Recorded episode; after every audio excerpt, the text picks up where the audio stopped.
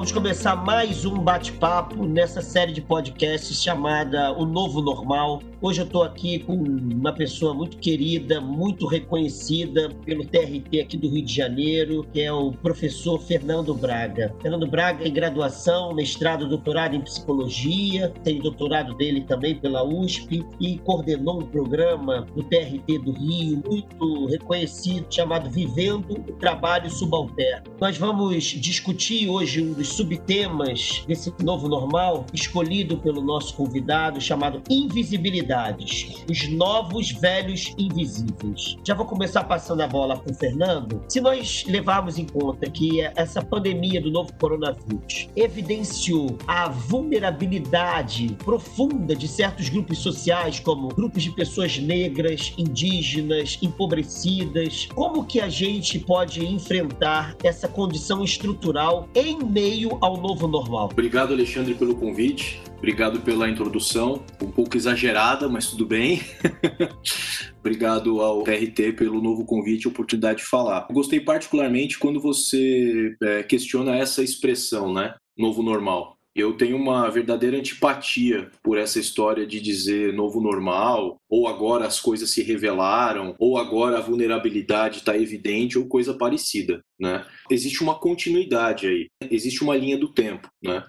Então, se a gente pensa quem morreu no desastre de Mariana, quem morreu no desastre de Brumadinho, quem morre nas encostas no Rio de Janeiro, quem morre todo, todo fim de verão com as águas de março no Brasil inteiro, são sempre os sujeitos que moram nas periferias. São sempre os negros, são sempre os pobres, etc, etc, etc. Isso não é ao acaso. Né? A necessidade da gente reconsiderar a forma como a gente cientificamente interpreta essas situações. Né? Existe um projeto aí, é um projeto perverso, mas existe um projeto. Existe uma, uma, uma coisa, e acho que eu estou autorizado só a falar de Brasil, digamos assim, né? mas o comportamento da nossa elite intelectual, o comportamento da nossa elite política, o comportamento da nossa elite é, no judiciário, né? tem a ver com a manutenção das desigualdades. Então veja que nós já tivemos três imbecis no Ministério da Educação desde janeiro de 2019, né?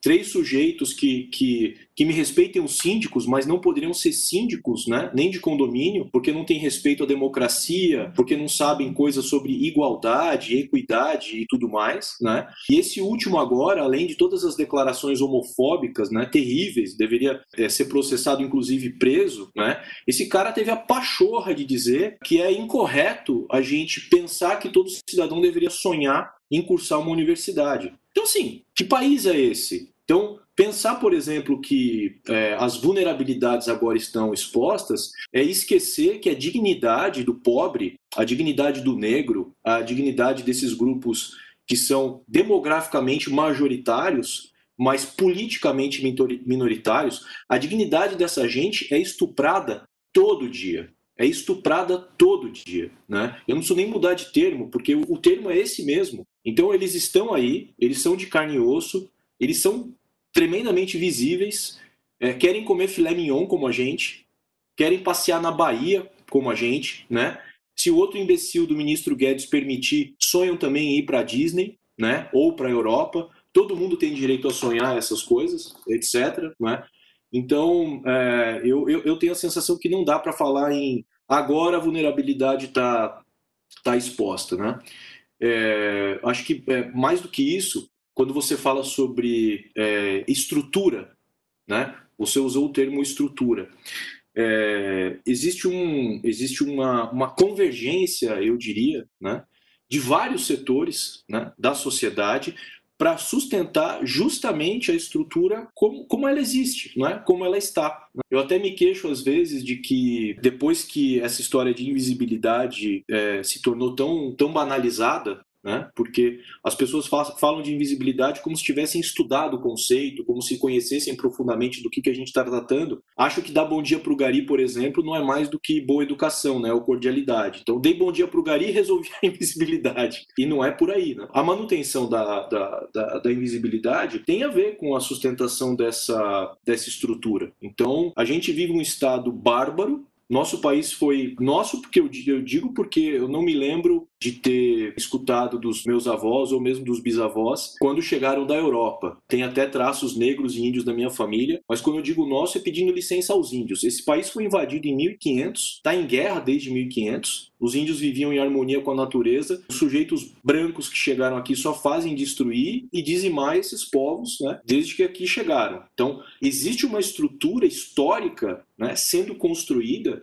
desde 1500. Então, a pandemia não vai nos reestruturar, a gente só vai ter uma mudança estética. A gente fica vendo gente com máscara pendurada por aí. De resto, os expostos são os mesmos, os vulneráveis são os mesmos. A gente que está morrendo continua sendo preta e pobre. Muito boa sua colocação. Esse nosso ministro, ele fez uma das coisas mais surreais que eu vi que ele não só, desculpa aqui o meu português do Machado de Assis, não só falou merda, mas ele se desculpou falando merda. Porque primeiro ele diz homossexualismo. E aí ele se desculpa falando homossexualismo. Falando.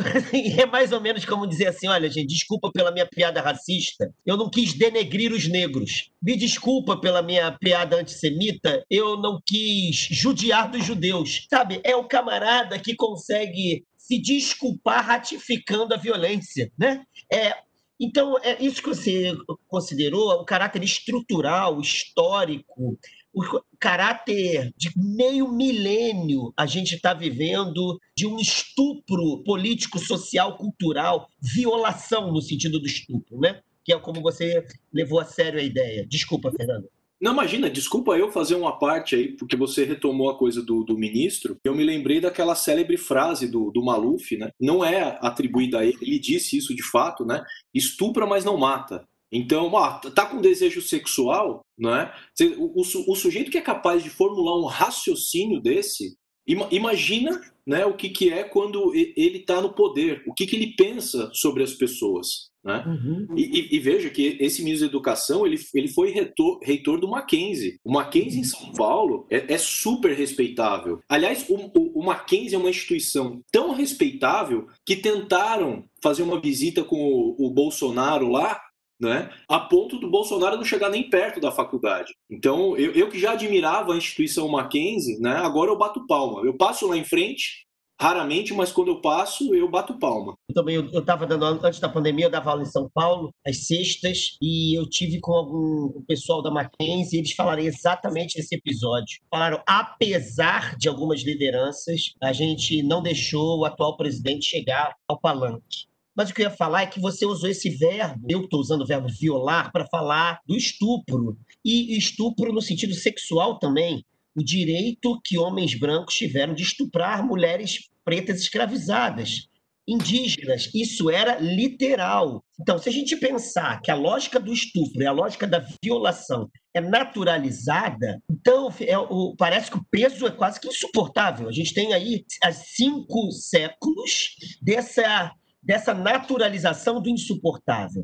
Então, diante disso, nós estamos aqui batendo um papo através do TRT do Rio. Como é que uma, uma instituição como o TRT, né, que dentro dessa estrutura macro, é uma estrutura histórica tão gigantesca, na verdade é uma fagulha, né? Como que essas estruturas que, de, dentro de uma estrutura maior, elas podem enfrentar essas invisibilidades naturalizadas historicamente? Você veja que a conversa mal começou e você já está me provocando, né? Falando essas coisas de naturalização, etc e tal. Vamos ver onde a gente vai chegar com isso. Né? de fato, essa naturalização, como ela, ela não acaba, não elimina a violência do fato, a necessidade de se criarem justificativas encontram amparo não só nos sistemas religiosos, né? mas também no sistema jurídico. Então, o professor Silvio de Almeida costuma dizer uma coisa muito importante, bastante óbvia, mas que não ensinam para a gente na escola. Havia judiciário e havia lei no Brasil enquanto havia escravidão. é bom que se diga isso. Então, a bem da verdade, né, Inclusive, o cristianismo no Brasil encontrou muito cedo a necessidade de fazer reflexões que, na verdade, são é, formas de não pensar realmente, mas de, de reproduzir preconceito. É, agora me, me falha a palavra, mas assim, eles se questionavam se os índios tinham alma, eles se questionavam se os negros tinham alma. Eu, tenho dúvidas, inclusive, se, se Cristo reencarnasse, não é? Se ele ia querer ser cristão. Eu acho que não, né? Eu estou muito mais com o samba da mangueira nesse, nesse ano de, de 2020, né? Mas tentando responder a, a sua pergunta, Alexandre, desculpa já me alongar, mas é, eu, eu gosto muito de partir de fatos concretos. E eu só posso me pronunciar a, a, a, partir das minhas próprias experiências pessoais dentro dessas estruturas, dentro dessas instituições. Então, para começar do começo, em 2015 eu recebi um convite pela primeira vez para dar uma aula na escola judicial. Estranhei o convite, porque eu sou psicólogo social, eu estudo psicanálise há 30 anos, mas eu não tenho nada a ver com o judiciário. Mas como todo convite que eu recebo para falar sobre o tema eu aceito, eu simplesmente fui, né? Disse, tá bom, tô indo, quando é, qual é o dia, etc, etc, etc. Né?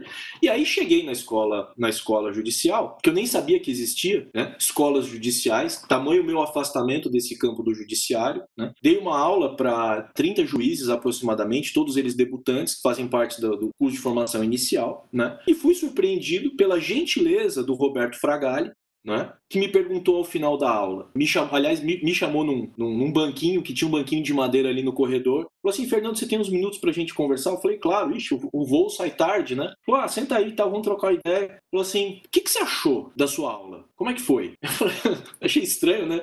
E disse, não tem que perguntar pros alunos o que, que eles acharam da aula? Não, fica tranquilo, aqui eles respondem questionário para tudo e vão dizer qual foi a sua performance, etc e tal. Quero saber como você se sentiu em dar aula para eles. E eu vou aproveitar que você abriu com muita eloquência, né, a entrevista e vou dizer exatamente o que eu disse pro Roberto. Cara, eu achei uma merda. Se depender de mim, eu não volto mais. E ele arregalou o olho assim e disse: Sério, você achou tão ruim assim? Eu falei, cara, eu achei muito ruim. Ele falou, mas por que você achou tão ruim? Eu falei, bicho, pra estar tá aqui às oito e meia da manhã, eu acordei às quatro, peguei o primeiro avião em Viracopos, cheguei super cedo, me preparei, apresentei uma temática né, que eu não me recordo de ter visto é, alguém que com experiência de, trabalho braçal durante 10 anos pudesse apresentar. Estou falando para juízes do trabalho, portanto deveriam estar tremendamente interessados nessa realidade que eles desconhecem. Cara, eles estavam com o computador aberto, eles estavam lendo processo, eles estavam mexendo no celular, eles, eles me olhavam com uma empáfia, com uma soberba, como se eu estivesse incomodando por estar ali. Né? Era gente bocejando, eu abri para debate, ninguém queria perguntar absolutamente nada. É muito frustrante. Eu tenho a sensação, inclusive, que eles conhecem um passaporte de perto, mas carteira de trabalho mesmo, acho que eles nunca viram uma. Aí o Roberto, na época, usava uma barba compridona, assim, ele ficou coçando a barba e tal, olhando assim, meio, meio perdido, falou assim: ah, eu também ando preocupado com isso, tô com uma sensação estranha na escola e tal. Você acha que isso tem solução? Mas ele disse isso, assim, completamente desprovido de, de, de intenção real, né? Você acha, que isso, você acha que isso tem solução? Você acha que isso muda? Eu falei, cara, eu não sei, eu tenho, eu tenho dúvida. Mas a gente pode tentar uma coisa. Ele falou o quê? Eu falei, mano, tira a toga deles e bota o uniforme de gari. Deixa eu ir varrer rua com esse pessoal pelo menos uma vez na vida. Aí ele ficou muito assustado. Ele ficou muito. Ele jogou o corpo assim para trás e falou assim: Mas você acha que isso funciona? Você acha que a gente consegue? Eu falei, não sei, cara. Falou, então escreve um projeto? Eu falei, escrevo. Aí surgiu o projeto Trabalho Subalterno. Ficou dois anos tramitando. Dois anos. Nesse meio tempo, Alexandre, eu frequentei ocasionalmente a escola judicial também como professor convidado. E eu levei um susto, porque a primeira vez que eu encontrei juízes com 20, 30 anos de, de magistratura, né? Estávamos todos reunidos numa sala e eu era responsável pela oficina. Eu vou repetir, eu era o professor convidado para coordenar uma oficina. Então eu era a autoridade ali na sala. E eu justamente fiz essa proposta de que os juízes e desembargadores se submetessem a pelo menos um dia de trabalho braçal. Cara, você não imagina o tipo de coisa que eu escutei. Ofensas pessoais, perguntas repletas de ironia, do tipo: ah, você acha que estudar também é trabalho? Porque eu estudei tanto e agora você quer que eu vá lavar vaso sanitário? Por quê? Né? Você acha que juiz realmente aprende? O que, que eu vou aprender fazendo? Assim, a agressividade foi tamanha que o ministro Evandro Valadão, hoje ministro, né, que na época era diretor da escola, desembargador, ele precisou na plenária final abrir, fazendo um desagravo, pedindo desculpas é, em nome da escola pelo acontecido, fez lá um baita discurso e disse assim, Fernando, eu vou te levar para almoçar que eu estou preocupado com você. Mas o que, que me deu esperança, Alexandre? Ao mesmo tempo que eu fui agredido, né, muitos juízes, pelo menos 10, vieram me abraçar, me pedir desculpa, juro, me abraçar mesmo, Fernando, olha, calma, não fica assim. Eles são assim mesmo. Aqui tem um pessoal difícil, fica tranquilo, né? a gente está junto, a gente vai resolver isso, etc. e tal. Então, por que, que eu chamo atenção para esse fato, Alexandre?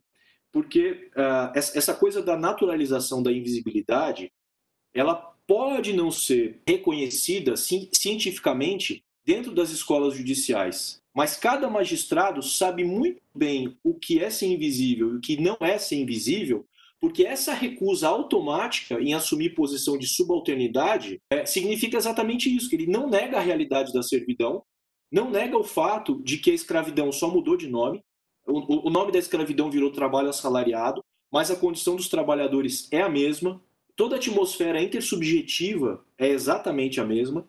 Então tem um sofrimento aí que o magistrado não nega, mas do qual ele não quer fazer parte. Ele não quer compartilhar nem por um dia como voluntário dessas tarefas. E eu sei que eu estou me alongando. Eu, em, de 2015 para 2020, são praticamente cinco anos completos, e como, a despeito do que originalmente parecia, né, que a coisa não ia adiante, né, eu acabei me espalhando um pouco por algumas escolas judiciais. Eu conheço atualmente escolas judiciais em todas as regiões do país: Norte, Nordeste, Centro-Oeste. Tive no TST algumas vezes, região Sul, etc, etc, etc. O modus operandi é exatamente o mesmo.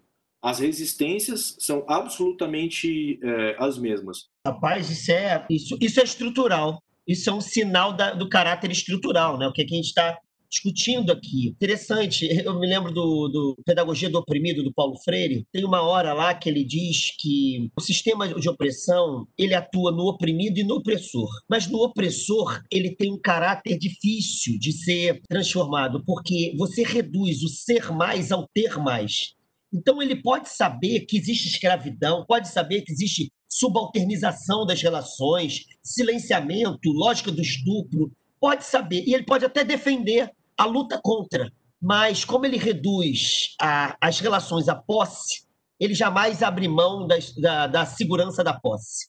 Então ele defende, mas ele chama isso de verbalismo, que é uma fala não vinculada com a transformação de si e das relações concretas, né? É o que você está me passando aqui, que é uma coisa muito preocupante. O que a gente pode pensar na lógica do TRT, ela está em muitas instituições que preservam uma lógica uma lógica de estrutura de desigualdade, de subalternidade, de invisibilidade. Então, o que eu queria perguntar em seguida é, justamente dentro de uma instituição que tem uma certa notoriedade, como o TRT que você está tra trazendo, a gente poderia pensar no MP, por exemplo, a gente poderia pensar nas universidades públicas, que tem um certo glamour, né? os professores, né? tem, tem isso também. No interior da, dessas instituições também se reproduz a produção de invisibilidade. Por exemplo, na, na universidade do qual eu trabalho, na UERJ, você tem lá, não, não, ele é só funcionário. Não, esse é professor. Professor funcionário. Peraí, como se o professor não fosse um funcionário. Funcionário público, né? Então você tem. Aí dentro dos professores, você tem. Fulano é titular, Fulano é adjunto. Sabe, você, você vai colocando hierarquias de visibilidade. Me parece que essas instituições também comportam essas hierarquias. No TRT, então, já que a gente está circunscrito a esse espaço, como seria uma resistência do próprio TRT à produção de invisibilidades internas ao próprio TRT? Estou já com dor no estômago de falar sobre essas coisas, porque você sabe que as, as cidades no Brasil, para serem fundadas, elas precisavam é, de um médico, de um juiz e de um padre. Eu tenho frequentado é, o, o, judiciário, a Justiça do Trabalho. Eu sou professor numa faculdade de medicina, é, sou estatutário, né? Desde 2009. É, só falta eu virar seminarista para eu conhecer essas três estruturas, né? Que mandam no que mandam no país, né? Para você ter uma ideia, eu dou aula num lugar chamado Faculdade de Medicina de Jundiaí, que não só foi fundada como autarquia durante a ditadura militar, como ela começou a funcionar em 1968, o ano do AI-5. Então imagina só o tipo de confabulação que houve para essa instituição nascer. É, em 52 anos de existência, não houve nenhum diretor negro, nem vice-diretor e nenhuma diretora mulher. Olha que coisa impressionante. São todos homens brancos dirigindo a faculdade de medicina. A gente enxerga essas coisas no judiciário também. Isso, isso é muito evidente, né? Sobre essa, essa coisa da, da resistência, Alexandre, não bastaria é, começar pelo fim dos elevadores privativos, né? Que é uma aberração. Inclusive, eu descobri é, que no, no, na presidência lá do TJ, né, aí, aí no Rio, lá não, né? Aí no Rio de Janeiro, na presidência do TJ, por essa coisa do projeto subalterno, né, eu frequentei um restaurante. Fiquei maravilhado com a estrutura do restaurante do TJ no Rio de Janeiro. Nem parece que o Brasil é um país miserável, uma coisa suntuosa. Precisei fazer xixi. E aí me indicaram um banheiro. Como eu, eu tava ali como visitante, embora com uniforme de gari, né, da, da, da Conlurb, mas sabiam que não se tratava de um gari, não tiveram a, a, arrogância de me indicar o banheiro, digamos que é dirigido só aos terceirizados. Professor, o banheiro é ali. E eu fui até o banheiro e havia duas portas, com duas placas, uma placa em cima de cada porta. Eu imaginei, bom, masculino e feminino. Deixa eu ver para onde eu me dirijo para não fazer besteira. Quando eu olhei com atenção a placa, você não imagina o que estava escrito. Estava escrito magistrados e no outro banheiro estava escrito não magistrados. Eu falei, nossa, meu Deus! Eu pensei comigo, cara, quantos croissants eu preciso comer pro meu cocô, entendeu? Ter a honra de frequentar um banheiro para magistrados. Eu já fiquei imaginando, cara, uma privada que na verdade é um trono propriamente dito entendeu? Com encosto, com almofadinha, com a coisa toda. Talvez até serviçais com grandes plumas, né? Abanando o magistrado para ele não suar, né? É esse o tipo de coisa que a gente vive no Brasil. E repito, cara, em Manaus é igual, em Porto Alegre é igual, em Brasília é igual, em Salvador é a mesma coisa. Lugares em que eu estive, não estou falando de orelhada. Para entrar mais propriamente na sua, na sua pergunta, é, o diretor, o desembargador diretor da escola em, em Cuiabá, Teve uma ideia muito arrojada e muito perigosa. Ele fez contato com a Escola do Rio de Janeiro, pediu dois ou três magistrados que já tivessem feito o meu curso e que aceitassem trabalhar dentro da própria Escola Judicial no TRT 23 em Cuiabá, como faxineira e como copeira, durante uma semana inteira, na semana jurídica. Ou seja, olha, a cena que ele criou. Ele pegou duas, duas magistradas, é, acabaram indo, as duas do TRT 15, né? Da, da regional aqui de Campinas. Ele colocou duas magistradas para servir magistrado durante uma semana. Elas ficaram segunda, terça, quarta e quinta uniformizadas, servindo cafezinho e lavando o banheiro, limpando o banheiro, atendendo esses colegas de classe. Muito bem. Na quinta-feira, chegamos lá para fazer o debate. Eu, Marcelo, diretor da escola do Rio, Roberto Fragali, e nos reunimos, né, formamos a mesa justamente com essas duas magistradas só que agora com roupas uh, sociais, salto alto, maquiagem, a coisa toda. Ficamos de frente para uma plateia de aproximadamente 70 magistrados.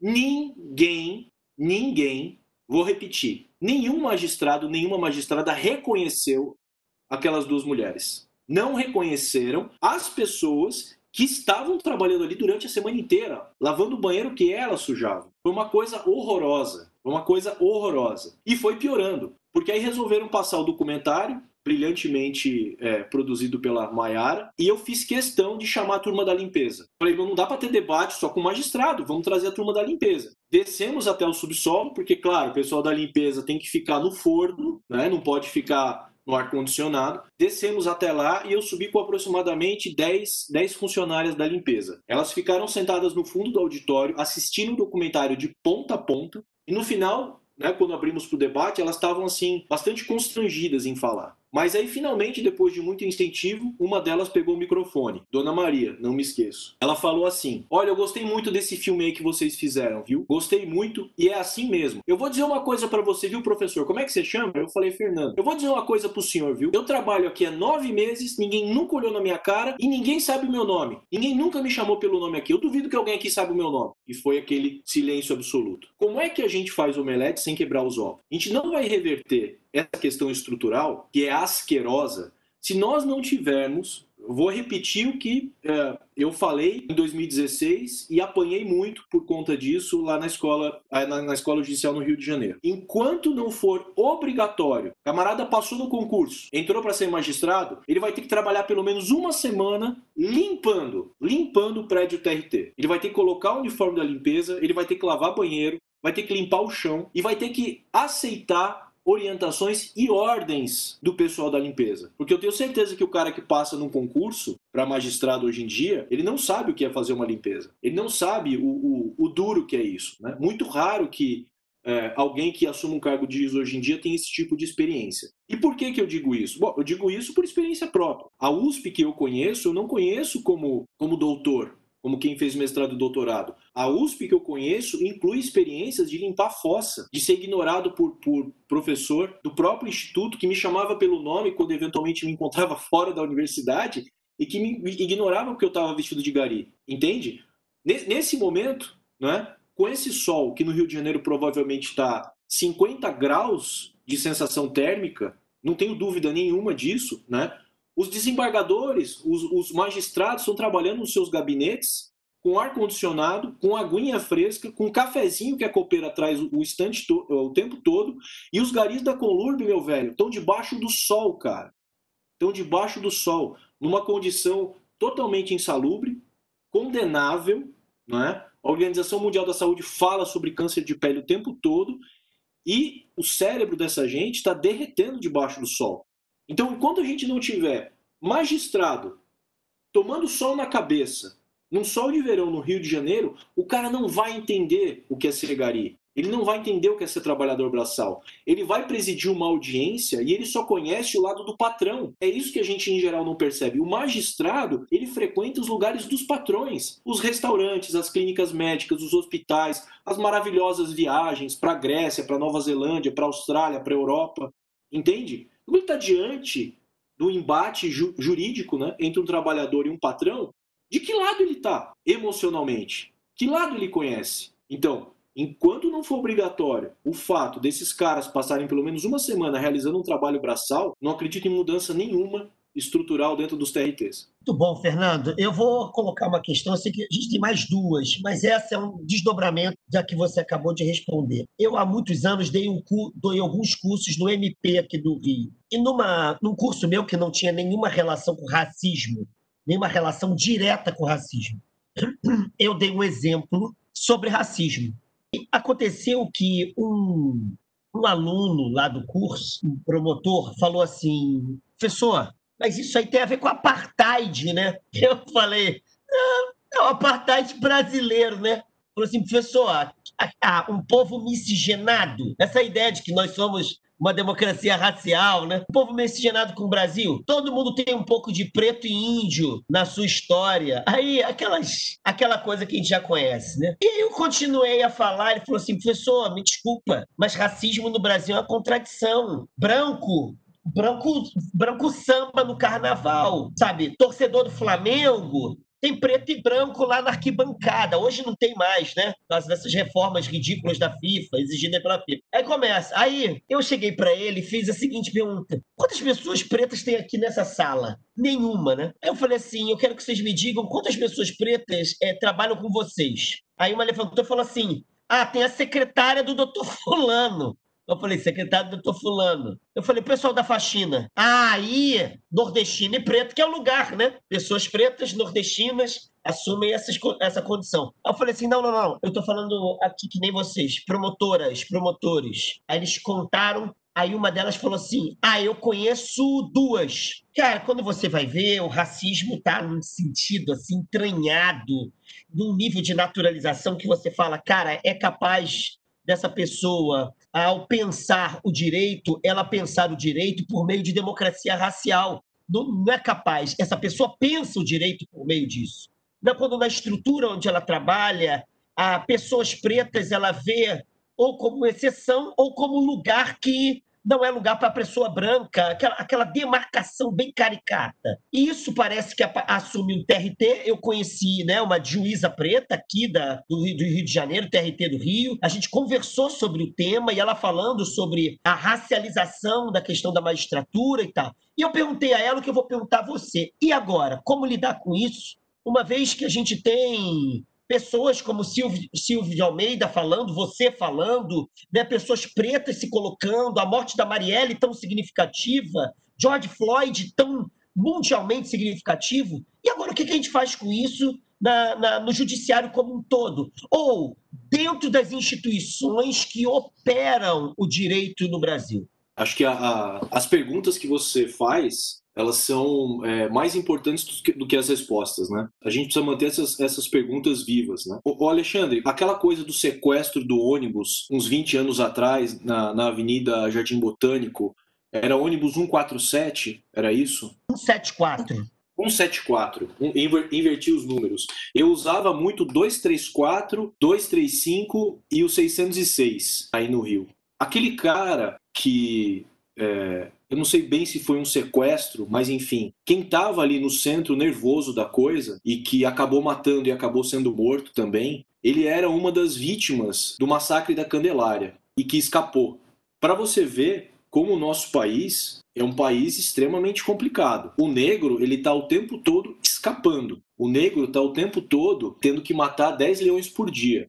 Eu tive um paciente que na época que me procurou já era até idoso, ele já tinha quase 80 anos, e ele era ex-COI, que é o Comando de Operações Especiais da Polícia Militar do Estado de São Paulo. Acho que é alguma coisa equivalente ao BOP no Rio. E ele dizia com todas as letras, ele falava assim, Fernando, se eu tiver dois médicos que fizeram a mesma faculdade e que têm o mesmo tempo de experiência, um branco e um negro, eu com certeza vou querer me submeter a uma cirurgia com um negro. Porque eu sei que o negro, para estar tá ali, precisou estudar, precisou superar muito mais coisa do que o branco. E a banda toca exatamente assim, né? Eu tive o azar de crescer nos anos 80 e mais azar ainda de crescer jogando, por exemplo, banco imobiliário. Para você ver como as justificativas são infantis no nosso país. E a gente tem um presidente, né, que não honra nem a palavra idiota, né, que tem um significado até mais profundo do que em geral a gente atribui a ele. Essa semana ele falou que índio precisa evoluir e que os índios estão querendo evoluir. Quer dizer, eu não tenho noção nenhuma de antropologia, inclusive. Né? Mas a gente jogava banco imobiliário quando eu era criança. E eventualmente você estava jogando em três, quatro crianças, e aí de repente chegava uma atrasada. O que, que você fazia? Você incluía o cara no jogo e tudo bem? Não! Não, você começava o jogo de novo. Você zerava o jogo, redistribuía as propriedades, você redistribuía o dinheiro para começar tudo por igual.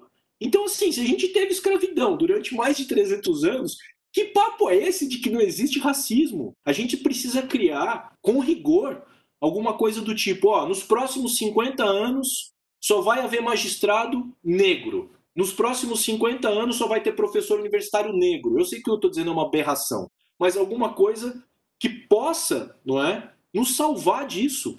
Porque todo mundo perde. A gente perde demais. Né? E essas pessoas, obviamente, perdem muito mais do que a gente. Então, se não houver rigor com relação às leis, com relação a reestruturar o que a gente pensa no judiciário, né, a gente não vai caminhar. Porque essa divisão do país, essa segregação que, que existe, ela impede da gente ir para frente como nação.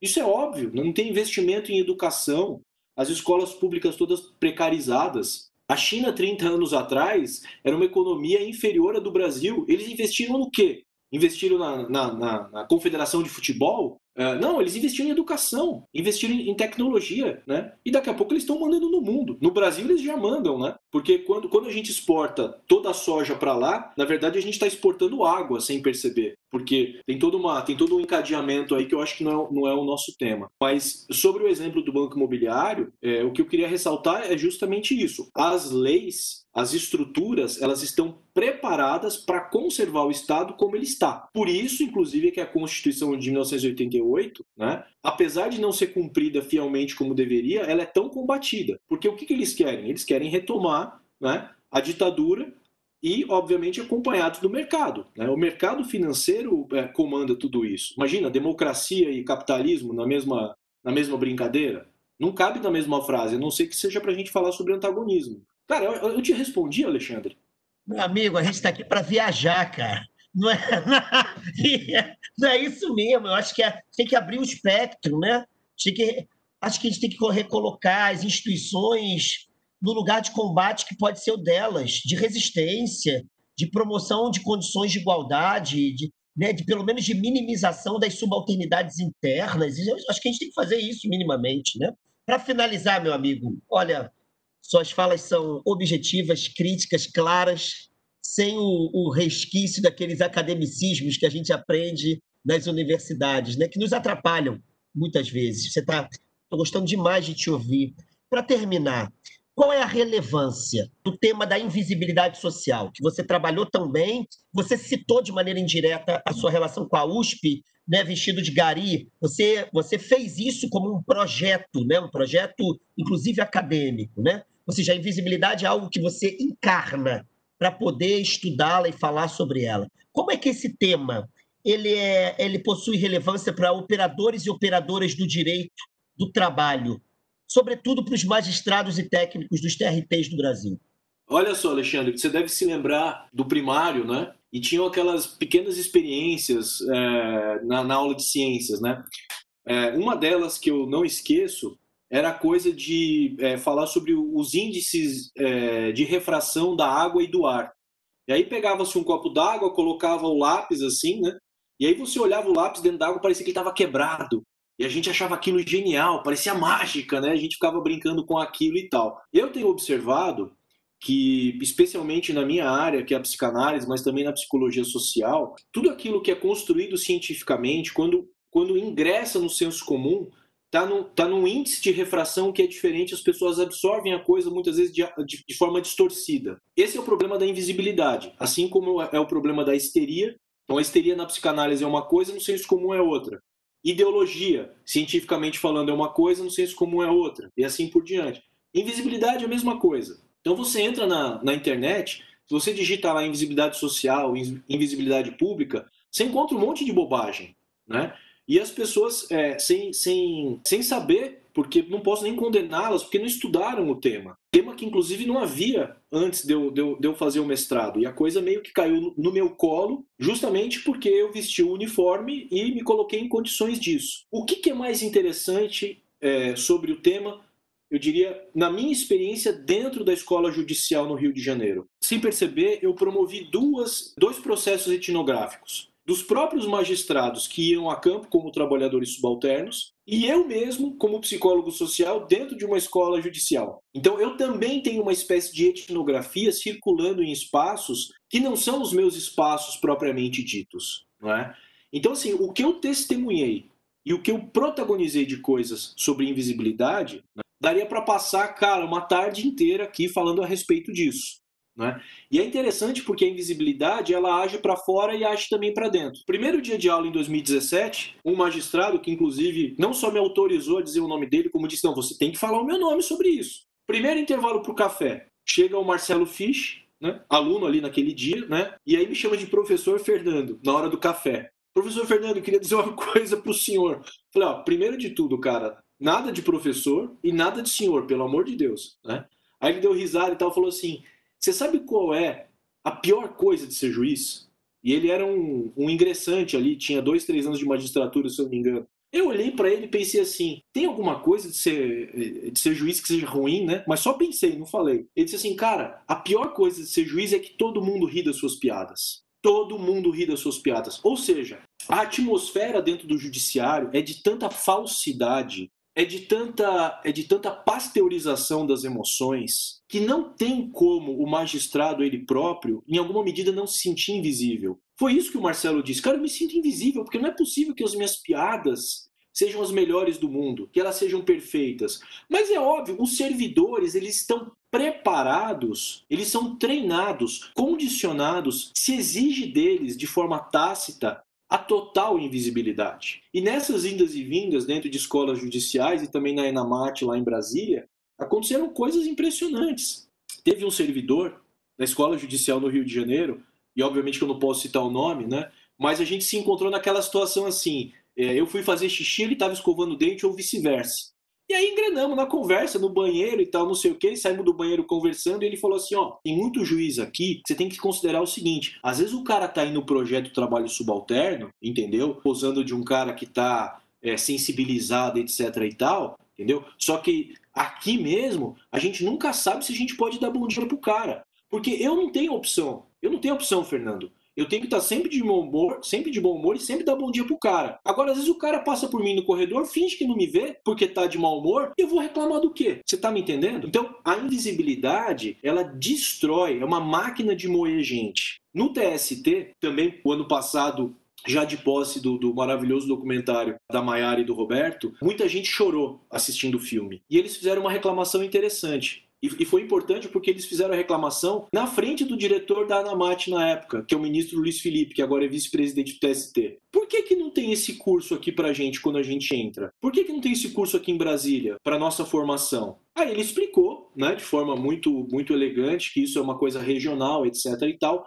E eu sensibilizado com a. Bom, deram milho pro bode. Reclamar que não tem o curso em Brasília. E eu ali diante daquela situação que o cara toma café da manhã na Babesco no hotel às 8h30 e depois tem um coffee break né, de sultão às 10 da manhã e todo mundo babando no coffee break, mas só juiz pode comer. Lá, não podiam ter me dado essa chance. A moça que estava chorando, né? Eu disse: Como é seu nome? Ela disse: É Rosa. Eu falei: Rosa, a gente não pode inventar o curso de uma hora para outra, mas a gente, pode, a, gente, a gente pode, digamos, sentir o cheiro do tempero. Vocês topam uma experiência comigo? Aí eles disseram: ah, pode ser, vamos ver que tipo de coisa você vai propor. Diz é o seguinte: tem um coffee break maravilhoso preparado pra gente. Todo dia vocês têm esse coffee break. Um croissant recheado, pãozinho de queijo, oito tipos de café, não sei quantos tipos de chá, Coca-Cola, Coca Zero, Guaraná, cappuccino, né? Tudo em bandejas de prata, etc. e tal.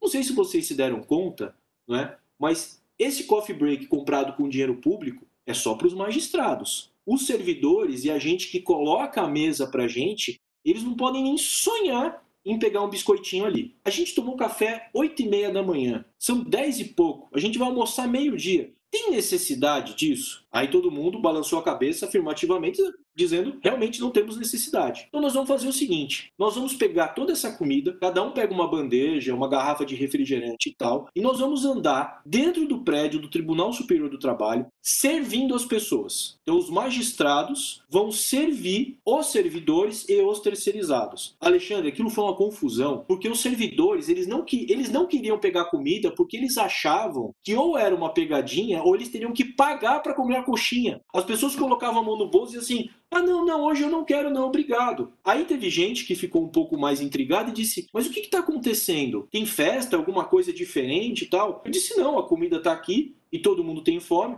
todo mundo tem vontade, a gente está no mesmo prédio, né? Aí teve uma servidora que me chamou de canto e falou assim: Professor, posso te contar uma coisa?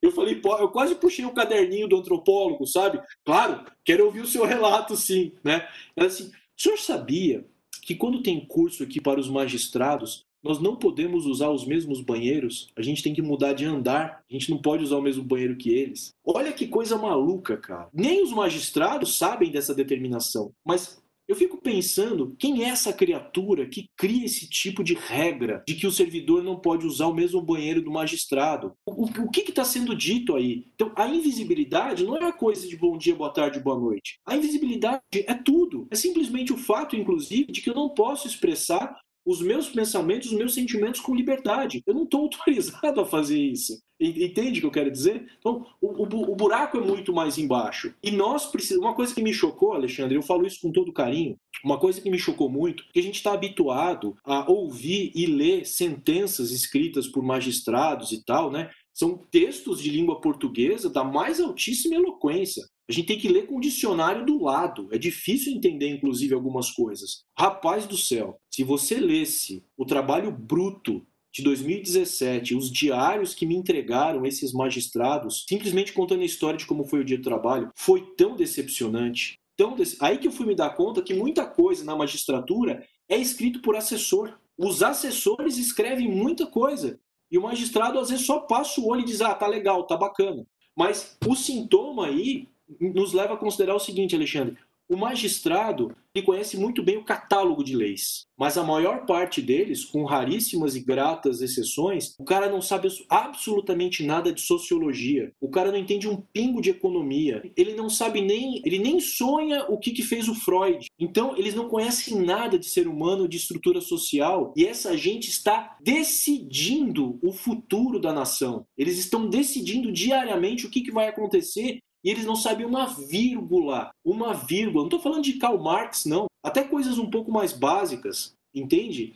Isso é muito grave, isso é gravíssimo. E dentro da magistratura agora tem o termo concurseiro. E os magistrados mais antigos têm razão. Essa gente nunca trabalhou, está sendo sustentada pelos pais até 27, 28 anos de idade, é, fazendo cursinho para passar nos tais concursos, né? Então sabem lei de core salteado, mas não sabem nada de ser humano, não sabem nada de filosofia.